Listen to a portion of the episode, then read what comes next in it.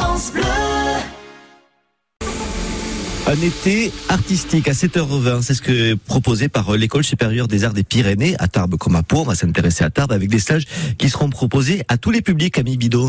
Alors, euh, ce sont des stages euh, qui sont organisés par l'école euh, sur les deux sites lorsque les étudiants euh, vident les locaux et qui permettent à tout un chacun, quel que soit euh, son niveau, de venir découvrir et s'initier à des pratiques artistiques euh, euh, de toutes sortes. Alors, par exemple, à Tarbes, vous aurez des ateliers de reliure à partir de 10 ans, des ateliers de sculpture, de modelage, de teinture textile naturelle, des ateliers aussi de couleurs, composition abstraite.